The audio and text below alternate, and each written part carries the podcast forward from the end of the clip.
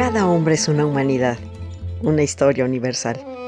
Y como la historia es maestra de vida, queremos que conozcas y saborees la historia por medio de refranes, datos curiosos, biografías, chimentitos, palabras raras y todo aquello que nos forma como personas.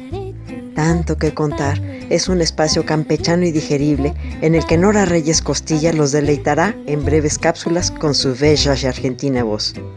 Escúchame a través de la radio del Colmich, www.radiodelcolmich.com. Se van a enamorar.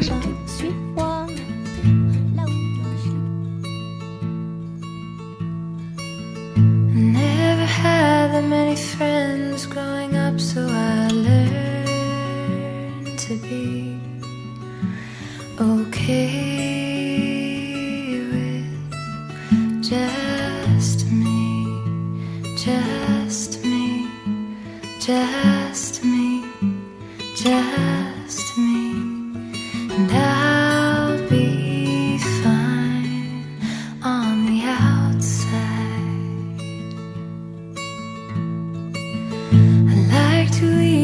by myself.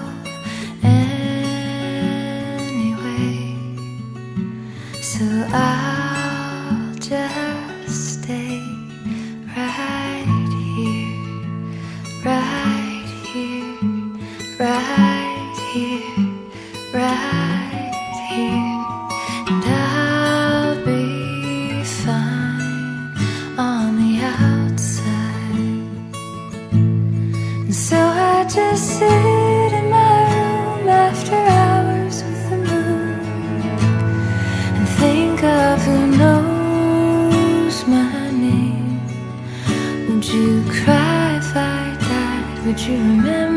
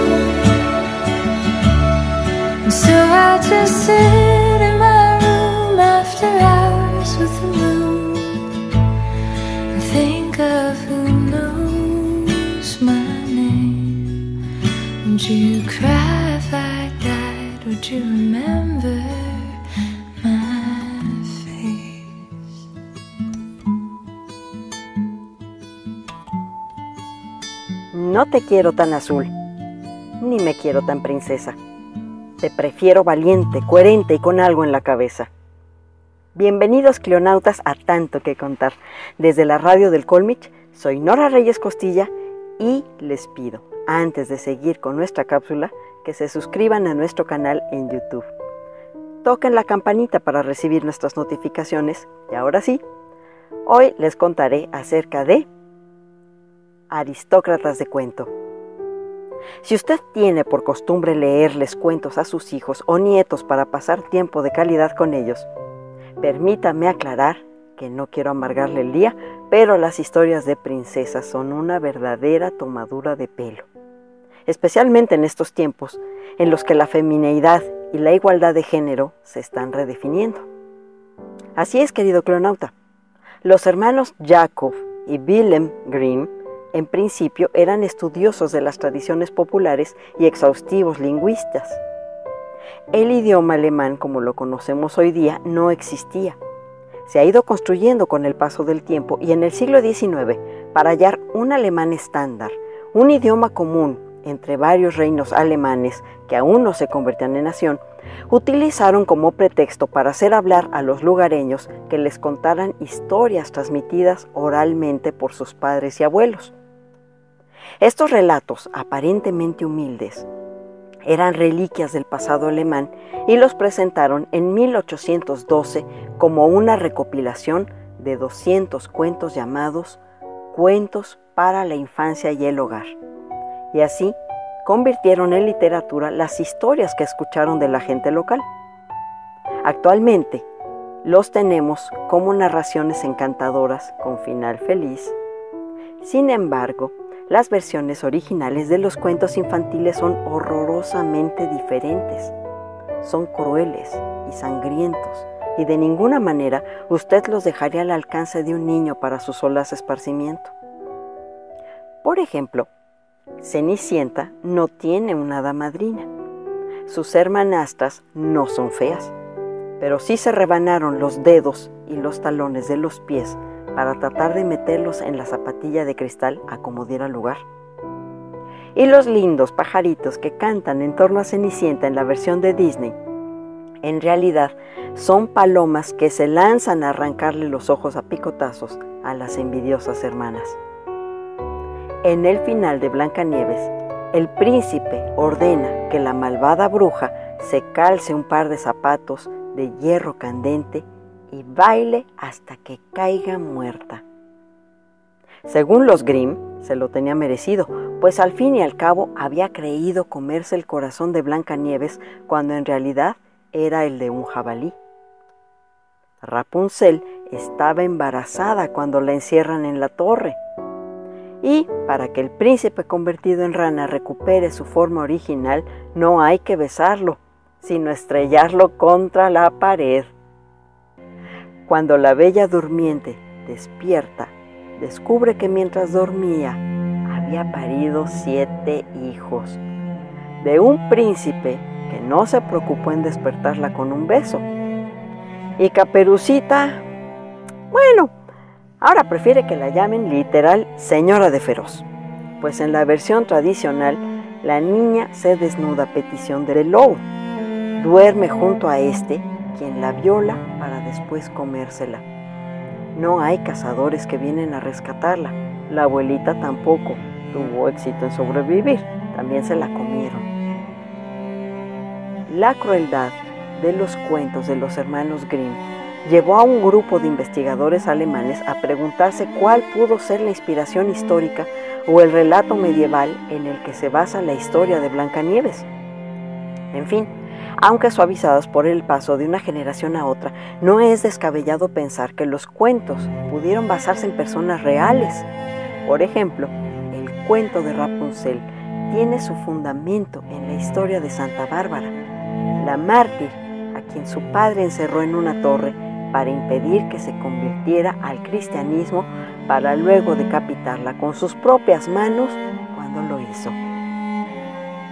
Entre distintas teorías, la historia de Blancanieves y los siete enanos recopilada en 1812 apuntaba que Blancanieves estaba basada directamente en la vida de dos princesas alemanas que vivieron en la misma región que los hermanos Grimm y lidiaron con sendas madrastras. Se trata de María Sofía Catalina von Erthal, cuyo padre era el príncipe Philipp Christoph von Erthal una princesa del siglo XVIII que sufrió los desprecios de su madrastra. La otra era Margareta von Waldeck, la hija de un aristócrata alemán llamado Felipe IV, conde de Waldeck. Volviendo a Blancanieves, la baronesa von Erdal creció en un castillo en Lohr am Main, a unos 100 kilómetros al oeste de Bamberg, en el norte de Baviera. Sofía quedó parcialmente ciega a causa de la viruela y perdió a su madre en 1741. Sus desgracias personales y su carácter bondadoso hacían que la población adorara a la princesa. La historia de la vida de Sofía era muy conocida a principios del siglo XIX y tiene similitudes con el cuento. Por ejemplo, tras unos años de viudez, el padre de Sofía se casó con Claudia Elizabeth Maria von Wenigen, condesa imperial de Reichstein. La madrastra de Sofía tenía la reputación de ser dominante y al igual que el cuento de hadas, era muy vanidosa y no le caía bien su hijastra, convirtiendo a la chica en objeto de maltrato y desprecios. Lohr, cerca de Frankfurt, era un famoso centro de cristalería y espejos. El padre de Sofía era dueño de la fábrica de espejos y un museo en Lohr muestra con orgullo uno de esos espejos con la inscripción Amour propre, en francés amor propio. También se conserva un espejo parlante, un juguete acústico idéntico a uno que estuvo de moda en el siglo XVIII y que era fabricado en Lohr. En la historia aparece un bosque aterrador y cerca de Lor existe un bosque que era conocido por albergar a ladrones peligrosos y animales salvajes. Blancanieves corrió y atravesó siete colinas antes de llegar a la cabaña habitada por los siete enanos que trabajaban en una mina. Y en las afueras de Lor existe una mina, ahora en desuso, cruzando siete colinas. Por razones que se desconocen, María Sofía entró en contacto cotidiano con un grupo de mineros de la región. Dado que las minas de Bieber eran muy estrechas y algunos túneles casi inaccesibles, se requería del trabajo de personas pequeñas e incluso de niños. Estos trabajadores llevaban gorras y capuchas de colores chillones para protegerse de la caída de piedras y tierra, al igual que en el cuento. En las minas de Bieber el trabajo resultaba brutal y muchos morían siendo niños. Sin embargo, no había tabú de vidrio a pesar del negocio de vidrio de su padre, ni manzana envenenada, ni príncipe salvador. De hecho, la vida de Sofía no tuvo un final feliz. La baronesa murió soltera en un convento a los 71 años en 1796. Al igual que la baronesa von Erthal, Margareta von Waldeck nació en 1533. Creció en una ciudad minera en la que trabajaban personas bajitas o niños. Perdió a su madre cuando era muy joven y su padre se casó con una mujer que se ajustaba a la descripción de madrastra malvada. Según los documentos de la ciudad de Val-Wildungen, Margareta era famosa por su belleza, así que a instancias de su madrastra, a los 12 años, fue enviada a vivir con su tío materno. En ese viaje atravesó un área conocida como Siete Colinas. A los 17 años su padre le envió a la corte de María de Hungría, de Bruselas, gobernadora de los Habsburgo, de los Países Bajos y hermana del emperador Carlos V. Margareta estaba siendo usada como una pieza de ajedrez en un juego político. El caso es que entre sus muchos admiradores en la corte fue Felipe II de España, mujeriego y soltero codiciado, quien vislumbró a la hermosa niña y decidieron casarse. Pero esa unión fue vista como políticamente inconveniente, de manera que no mucha gente la apoyaba, incluido el padre de Felipe, el sacro emperador romano, y los padres de Margareta, quienes rechazaron al pretendiente potencial, pues su idea no era que ella terminara viviendo en España. Extrañamente, la salud de Margareta empezó a fallar y por más esfuerzos que se hicieron para aliviarla, falleció a los 21 años a causa de una misteriosa enfermedad. Médicos e investigadores creyeron que había sido envenenada. Una posible sospecha del asesinato pudo ser su madrastra, pero ya estaba muerta cuando Margareta se enfermó no obstante, algo curioso sucedió en esa misma época y área. Un viejo malvado fue arrestado por darles manzanas con veneno a los niños. Si bien no hay evidencia de que Margareta se comiera una de esas manzanas envenenadas, su muerte por veneno y esa serie de asesinatos pueden haberse conjugado para inspirar la versión de los hermanos Green de la historia. Irónicamente, aunque María Sofía von Ertel y Margareta von Waldeck no tuvieron un final feliz, para las ciudades de donde provenían el destino fue más provechoso.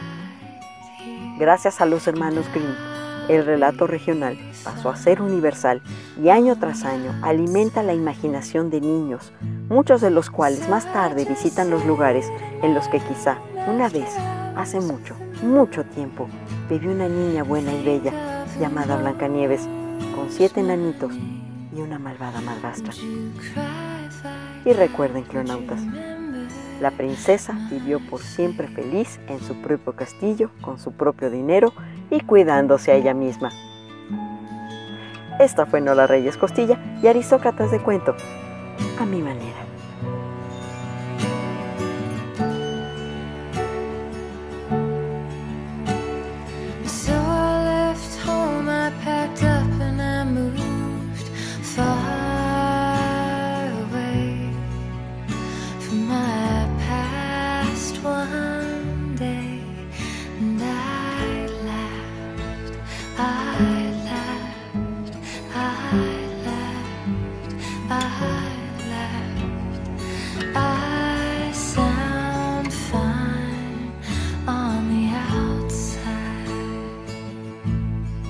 Hey.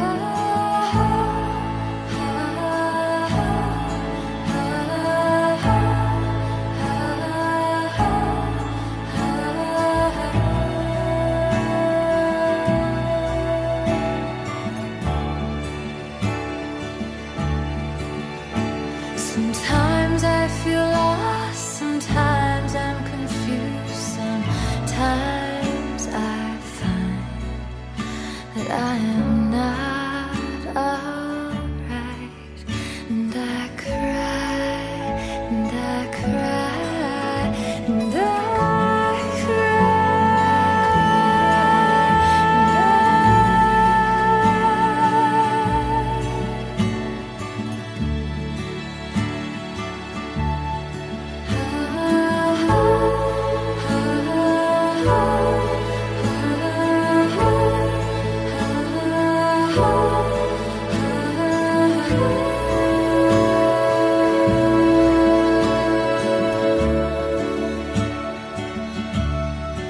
So I just sit in my room after hours with the moon and think of who knows my name. Would you cry if I died? Would you remember?